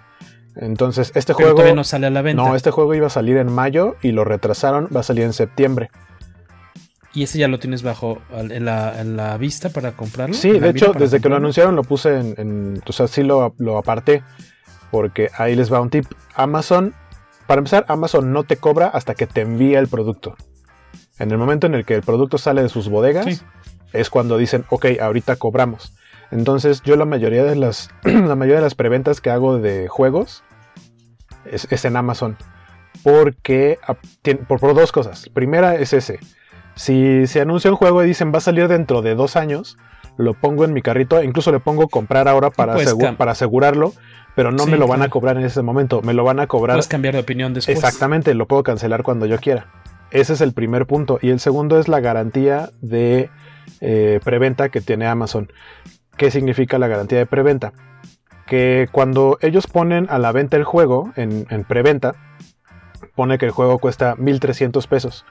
Pero si de esa fecha al día en el que te lo van a enviar, o sea, el día de lanzamiento, baja de precio, te respetan el precio más bajo y tú no tienes que hacer nada, no tienes que andar cazando, o sea, para que digas, ah, bajó de precio, voy a cancelarlo para pedir este que está más barato. No, ni siquiera te das cuenta y, y ya cuando va a salir te dicen, oye, este, tu juego que cuando lo pediste costaba 1300, en algún momento llegó a costar 1000, entonces eso es lo que te vamos a cobrar. Yo aquí tengo una duda de continuidad. Este, normalmente quienes escuchan el podcast Copicase saben que Waco evita en la medida de lo posible aquellos cómics cuyo arte considere nauseabundo, inmundo u ofensivo Ujú, a sus ojos. ¿Por qué si comprarías un, videojuego cuyo arte no te gusta? No me desagrada ¿Por el arte, te me desagrada el diseño. No es lo mismo. El diseño. Ajá. Pues los monos también están bien feas las caras, ¿no? Y Eh, entonces, como, eh, el diseño de los trajes es lo que no te gusta. Ajá. como un cómic de Mark Bagley. Los diseños están horribles. Oye, las caras se ven feas. a mí sí me, pero a mí el sí me resto del gusta. dibujo está bien. A mí sí me gusta el arte de Mark Bagley. Bueno, realmente creo que Mark Bagley fue de los primeros dibujantes que yo ubicaba bien su estilo y que me gustaba mucho. Pero entonces el juego de Avengers, lo nuevo que tienes que salió el gameplay, o sea, Lo nuevo que salió fue cómo- un gameplay y se, se revel- va a ver, ¿no? El y se reveló al villano que es Modok. No, es, no la neta no me esperaba eso, pero sí, o sea, salió el gameplay y fue como anunciaron cosas. Eh, creo que la preventa va a incluir ciertos eh, skins especiales, o sea, le puedes cambiar los trajes a los personajes, pero los que mostraron que son como tecnología de Tony Stark, todos están, creo que más feos que los originales, entonces, mm, o sea, solo sé que los diseños de los trajes no me gustan. Hay gente, que está diciendo que le gusta cómo se ve el gameplay y hay muchos que dicen un juego de Square Enix, así como clase A, o sea, que tiene que ser un juego, un título pesado, un título importante, eh, y se ve como, como que nada más es de botonazos, ¿no? Y la- a la gente no le late tanto eso en títulos grandes. Porque para botonazos, por ejemplo, tienes juegos más pequeños como los Marvel Ultimate Alliance, que el último solo salió para Nintendo Switch. Y- y de eso se trata, armas tu equipo con varios eh, personajes. Y sí, aprietas los botones para derrotar a un montón de esbirros de, de alguno de los villanos del universo Marvel. Y desde cierto punto de vista podría parecer que este juego eh, sí va a ser como de botonazo, como de nomás derrotar a un chorro de malos ahí genéricos. Pero ojalá Septiembre, dices. sale en septiembre. Ojalá que no. De cosas que también se movieron de, de fecha, como este mismo juego de Avengers que nos comentaba Waco, tenemos eh, Tenet y Wonder Woman 84, ¿no, Beto? Que se movieron de, de fecha, uno empujada por la otra.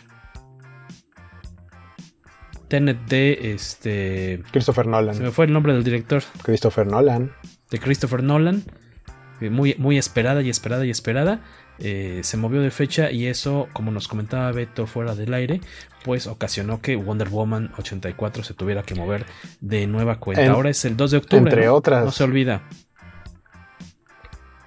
Entre otras películas. dice Beto que fue al baño mientras hablabas de videojuegos.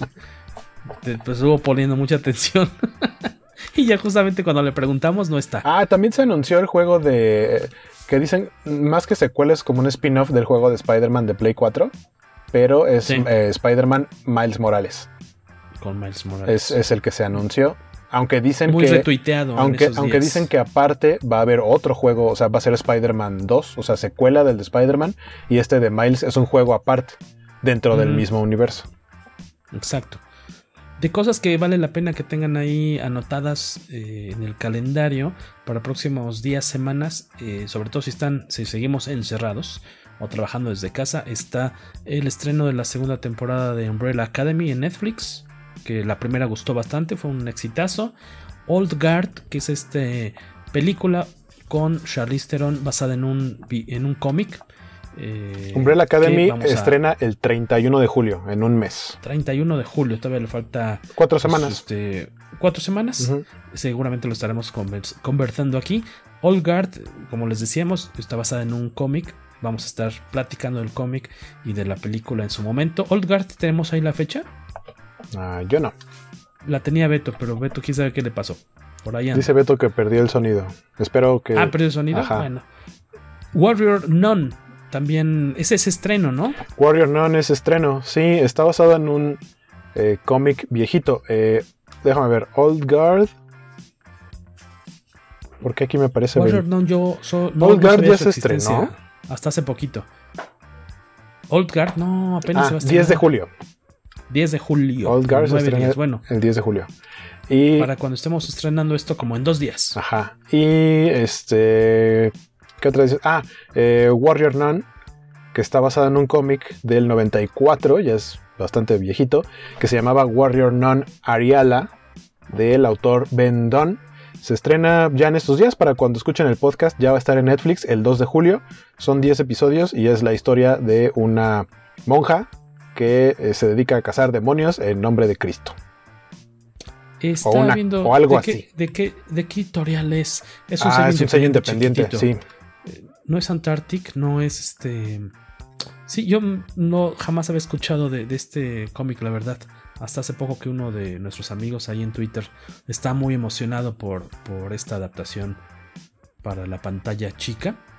Y pues habrá que, habrá que ver. ¿A ti se te antoja checar esto? Sí, Sin De hecho, de hecho vi este. De hecho vi imágenes y me gusta cómo se ve gráficamente. Este lo que estaba viendo es que hace un tiempo se trató de hacer una serie animada y lo único que se logró hacer fue el intro, que es una especie como de anime gringo.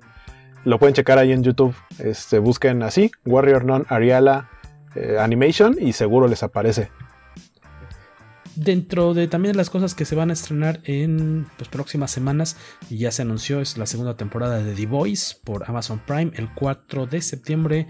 Recuérdenlo, es una fecha importante. Un día después es mi cumpleaños. Ahí pueden mandar a eh, revista gmail.com pues todo tipo de códigos de descarga, de regalos para Amazon y demás chuchería y locura que usted quiera. Con el dato de que The Voice va a arrancar no te va a dejar la temporada completa, sino va a empezar con tres episodios que vas a poder ver de un jalón el 4 de septiembre y después uno cada, cada semana. Eh, que decíamos que yo me estaba quejando de, la obra cinematográfica de Seth Rogen, dejando de lado que él es productor de The Voice, que está bastante padre, entonces tengo que comerme medio zapato, porque la otra mitad de su carrera es bastante de bastante deleznable. Tiene cosas chidas y otras cosas bien chafas. Creo que a lo mejor, yo creo que es más eh, ágil él haciendo cuestiones de producción y como de planeación. Que a cuadro, creo que la mitad de sus películas son muy divertidas y la otra están bien pinches, ¿no? O sea, como yo la verdad he visto pocas cosas de, Seth Rogen. Eh, ¿A cuadro? Ajá, en, general sí. Yo, también no muchas, ¿eh? Pero. Bueno, tiende, a caer en lo corriente, creo. Hace unos días, eh, bueno, fue productor de Fiesta de Salchichas, de Sausage Party. Pero platicaba hace poquito. Que, que no podemos ver aquí en casa. Platicaba hace poquito en Twitter que a mí me gustó mucho. Desde que salió el tráiler, eh, la quería ver, pero pues llegó la pandemia y aparte creo que no estuvo en muchas salas aquí en México. Una mm. película que se llama Good Boys, que es. Ah, está, ya. está en HBO, ahí es donde la vi. Y, la recomendaste bastante. Sí, está muy divertida y está como muy tierna porque es como una, una aventura de la transición de unos pubertillos como de 12, 13 años. O sea, cómo dejan de ser niños para empezar a tener como ya gustos de grandes o enterarse de cosas de, grandes. Está divertida. Eh, ¿Qué otra cosita tenemos? Ya está regresando poco a poco la normalidad a la Ciudad de México, a México en cuestiones comiqueras. Eh, ya están, por lo que tengo entendido, ya desde hace por lo menos un sábado empezaron ya algunos puestos del Comics Rock Show, este bazar comiquero que se pone todos los sábados ahí en Metro Hidalgo, que es de cierta forma como pues el. No había visto que. no hay convenciones cada semana. No había visto que Beto está en la sala de espera. Corazón comiquero. Tenemos a Beto en la sala de espera. Ya, ya está con nosotros, Beto Calvo. Hola, Beto Calvo. Gracias por estar con nosotros. Gracias por estar con este nosotros, que ya se va a cortar. Minuto que queda de, de video que vamos a tener que hacer otro para dar las últimas breves y despedirnos. Pero gracias por estar aquí con nosotros. Decíamos que es, ya está el rock show. Aparentemente no creo que todos los locales, pero vayan dándose una vuelta. Y ahorita les comentamos que otras tiendas. Eh, eh, ya está Global Comics, ya está eh, de nueva cuenta ahí en la colonia Roma, en la Roma Norte. Eh, de hecho, ahí se vende Comicase. Pasen a echarle la mano a esta tienda eh, especializada sobre todo en cómic europeo para que pueda seguir adelante con sus actividades. Ya está trabajando ahí. Síganos en redes sociales. Tiene cosas muy bonitas. Yo, quiero pruebas de sana distancia y cubrebocas obligatorios antes de pararme en cualquiera de esos lugares. Frank Miller también está de manteles largos porque está estrenando serie de tele, ¿no? Waco. Sí, eh, para Netflix llega Maldita, Cursed, basado en una... No es una novela gráfica, sino que es como un cuento ilustrado. Eh, el autor es Tom Wheeler y la, el arte es de Frank Miller y va a llegar a Netflix el 17 de julio. También ya falta muy poquito. Con una onda pues, artúrica. ajá, es, eh, una idea del mito arturiano en el que la, la protagonista, que se llama Nimue, tiene que eh, y entregarle la espada mágica Excalibur, creo, a Merlin. Esta chica es la de. Tiene una serie de Netflix muy famosa. ¿Cómo se es Catherine Langford, eh, la de 13 Reasons Why. Exactamente, que es la que iba a ser la hija de Tony Stark, ¿no? Ajá, exacto, que ya no salió en la película. la escena eliminada. Que dijo en Twitter. Eh, la escena eliminada, exactamente. También chequen. Y entonces ya, bueno, al menos digo, perdió ese cameo, esa escenita en Avengers, pero pues tiene una serie solita para ella, ¿no?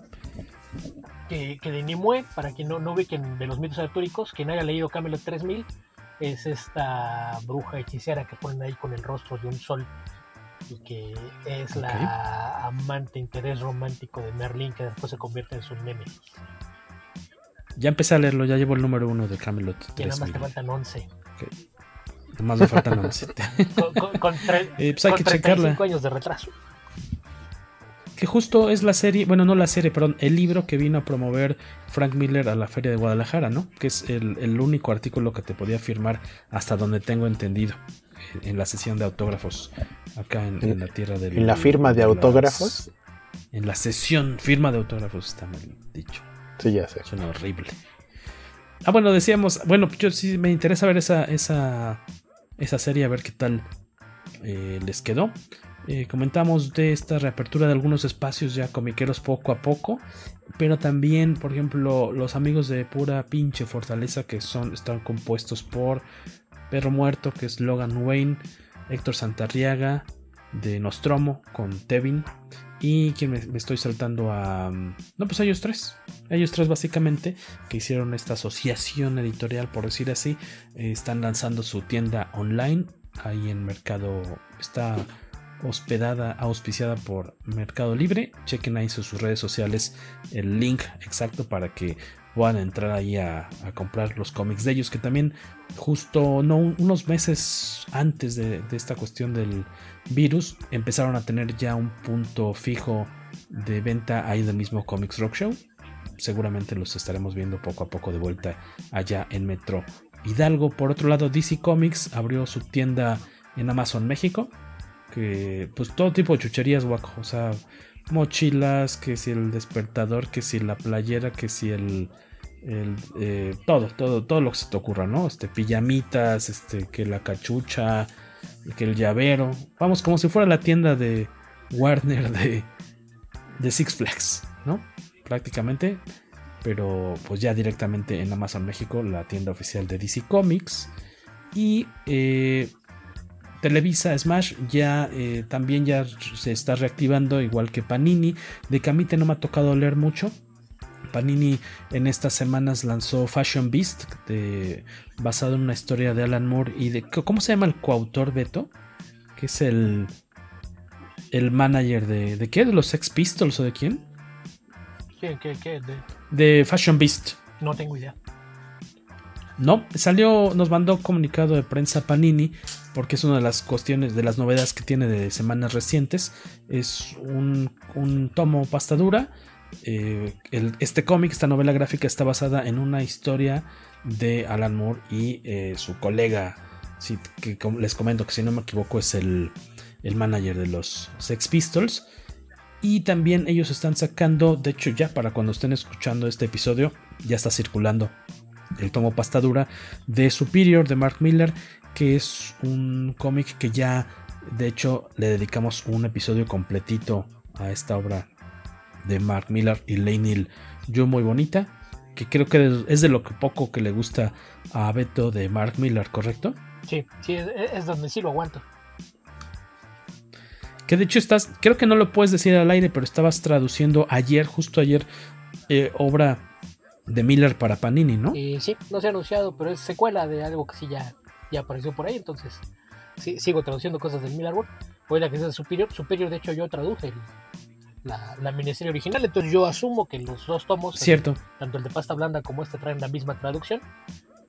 Eh, además de que... Eso no significa que te vayan a pagar doble, ¿verdad? Como, como, como en los comerciales de tele y demás. Si me pagaran regalías cada vez que vuelven a usar mi trabajo, yo con gusto les hacía más promoción, pero pues no. Ni, copias me dan de lo que publican, entonces, ¿a qué? Entonces, no, pero sí, no, no creo que la hayan cambiado. Digo, me ha tocado hacer traducciones de cosas que había traducido alguien más antes, pero no, no me ha tocado que lo que yo hice lo retraduzcan. Entonces, supongo que, debe ser mi traducción. Y para la miniserie original escribí también algunos textos que no, no sé si vengan en, alguno de los tomos. De verdad, no, no tengo idea. Como, como dije antes, son cosas que ni me avisan. No sé. por su parte, DC Comics, bueno, Smash Televisa sacó, ya está circulando por ahí, el Batman de Man Who Laughs, el hombre que ríe.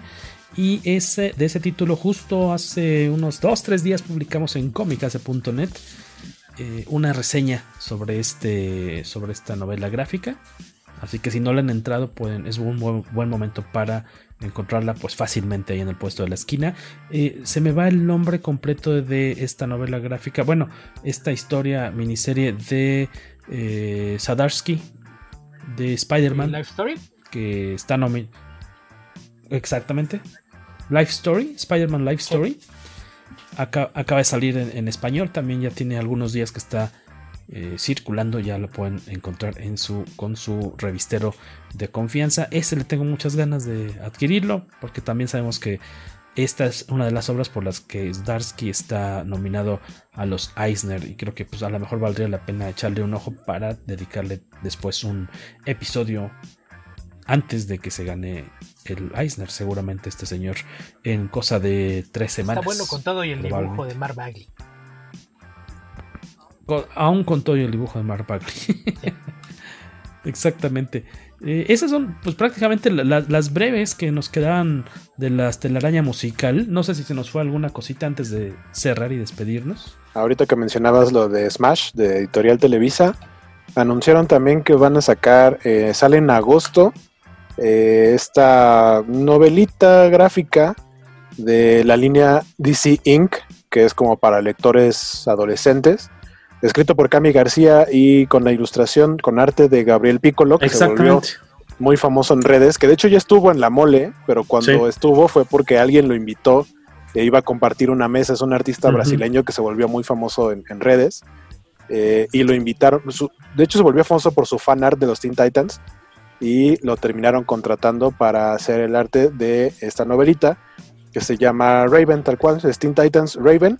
Eh, va a ser publicado este tomo por Editorial Televisa, por Smash, sale en agosto y es la primera parte de una trilogía. De hecho, la segunda parte, que es Beast Boy, eh, en inglés sale en septiembre de este año y la tercera parte sale hasta 2021, por ahí de febrero, que es, se llama Beast Boy Loves Raven. Entonces, ese, a mí me gusta mucho el arte de Gabriel Piccolo y ha, jalado a muchísima gente, tiene mucho fandom su, su trabajo, entonces échenle un ojo también, qué bueno que lo trajo Smash. Exactamente, llama la, la cuestión que siempre queda ahí en el, eh, en el suspenso es la, traducción que casi siempre es de lo que cojean, ¿no? O los dedazos. Más que nada, porque pues de calidad de impresión y acabados y demás, pues no hay mucho de qué quejarse. Mucho artista internacional, eh, cuando he visto su trabajo de, en las publicaciones mexicanas dicen, wow, esto, esto físicamente es muy superior a su, edición original. Me ha tocado ver ese tipo de comentarios, pero sí, usualmente es una lástima que, no, no tengan el cuidado que se debe en cuestión de corrección de estilo, traducción y demás revisiones. Y pues que es algo que han tenido desde que empezaron a publicar cómics y por más quejas que ha tenido la gente, al parecer les vale por. Betillo Calvo, ¿alguna cosa, algún anuncio parroquial antes de despedirnos? Eh, no, nada. ¿Ya, ¿Ya salió el episodio de noveno aniversario? Eh, no, apareció el 200 y el desgaste emocional fue tanto que esta semana nos tomamos un respiro. El episodio 201 debe publicarse en el transcurso de la semana siguiente. Será el que coincida con el noveno aniversario. Perfecto, para estar al pendiente. Muchas felicidades al equipo de Comic Verse. Y Waco, pues que estén, está subiendo reseñitas de videos, de eh, este, recetas de hacer sándwiches de huevo. ¿De qué más está subiendo a tu canal? El del sándwich de huevo fue como un experimento porque ese fue, se hizo viral pero en TikTok. Dije, voy a subir este mismo video a YouTube para ver qué tal le va y lo vieron tres personas.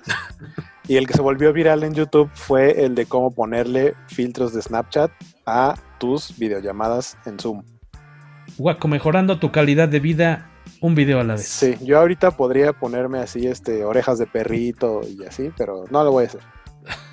Gracias. en mi canal de YouTube por si quieren saber cómo hacerle. Solo funciona en la versión de escritorio. Si tienen Zoom para, para móviles, ahí no hay manera de poner esos filtros porque la aplicación de Snapchat Snap Camera es solo para computadoras. Me gusta tu trabajo humanitario. ¿Quién diría que nada más te interesas en el dinero? No, también en, las causas nobles como el sanduchito de huevo y demás cosas. Hasta me voy a preparar un sándwich de esos otra vez. se, ve, bastante efectivo. Sí, no es que desayunes o diario, claro que no. Es un día que tengo los ingredientes y me quiero dar un lujo.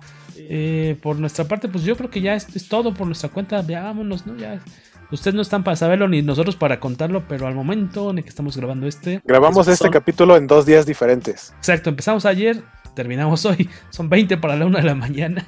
Pero pues ya vámonos, ¿no? Ok. Aquí espantan, dirían los godines. Exactamente. De lomo plateado, etcétera.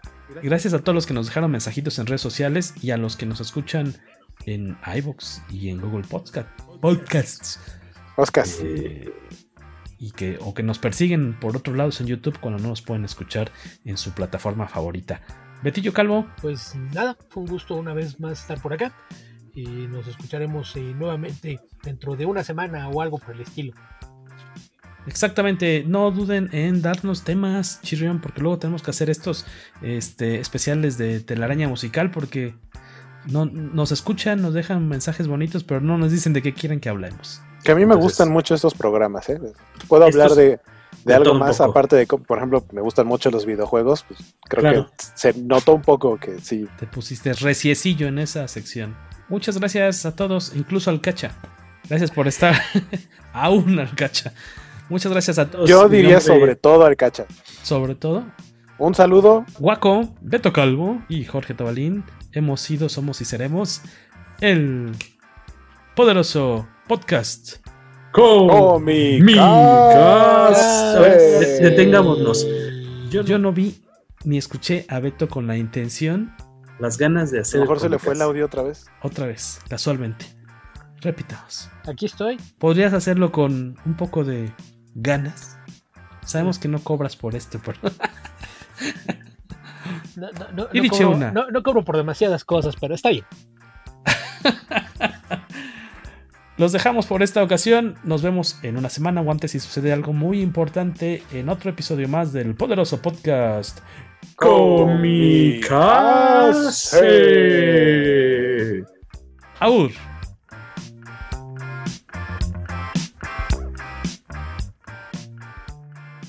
Yo te sé decir qué cosa tiene eso, pero lo que es el Green Marvel es una maravilla. Usted ya lo conoce. Green Marvel no produce efectos secundarios. Green Marvel se puede aplicar a cualquier hora del día y usted puede seguir realizando sus actividades sin ningún problema. Green Marvel no mancha la ropa, tiene un agradable color y un delicioso aroma. Recupere la alegría, recupere su vida. Ordene Green Marvel. ¿Qué espera? Llame ya.